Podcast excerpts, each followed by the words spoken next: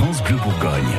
Lundi 10 juin, 6h24, c'est l'heure de tordre le cou à certaines idées reçues. Le 28 mai dernier, c'était la journée mondiale de l'hygiène menstruelle. Le gouvernement planche justement sur la question parce qu'en France, près d'1,7 million de femmes n'ont pas les moyens suffisants d'acheter des protections périodiques. Stéphanie Perronon a soumis trois idées reçues sur le sujet à Brice Moret, le directeur général de la SDAT, l'association dijonnaise qui œuvre en faveur des personnes en situation d'exclusion.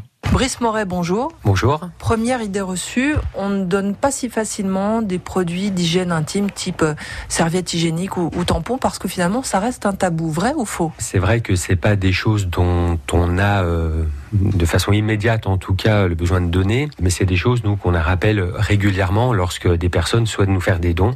On pense de façon en première intention aux vêtements, aux sacs de couchage hein, pour affronter l'hiver, mais c'est vrai que sur les produits d'hygiène, c'est pas des choses qui apparaissent de façon naturelle. Mais euh, globalement, lorsqu'on en fait la remarque, ben, les gens donnent également ce type de produit parce que c'est effectivement un produit de première nécessité pour les femmes. Deuxième idée reçue, pour les femmes qui sont à la rue, ce n'est pas vraiment une priorité, vrai ou faux? C'est nuancer un petit peu ces propos parce que de toute façon les femmes vivent avec cette préoccupation.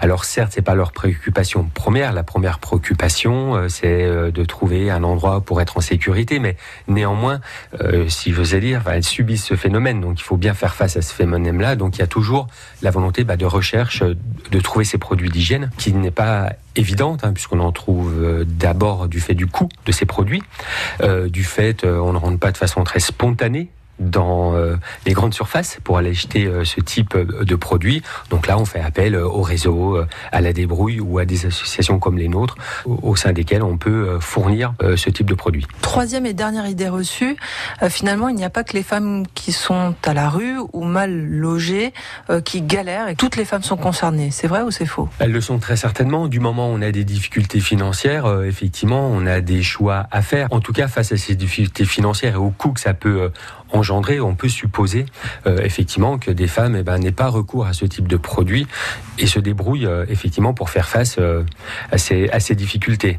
mais ça touche tout autre produit d'hygiène et première nécessité. On fait des choix et nécessairement, c'est peut-être aussi là un des champs sur lesquels donc la priorité n'est pas posée dans un premier temps. Merci Brice Moret. Je vous en prie, merci. Depuis trois ans, une association baptisée Règles élémentaires organise des points de collecte de produits hygiéniques.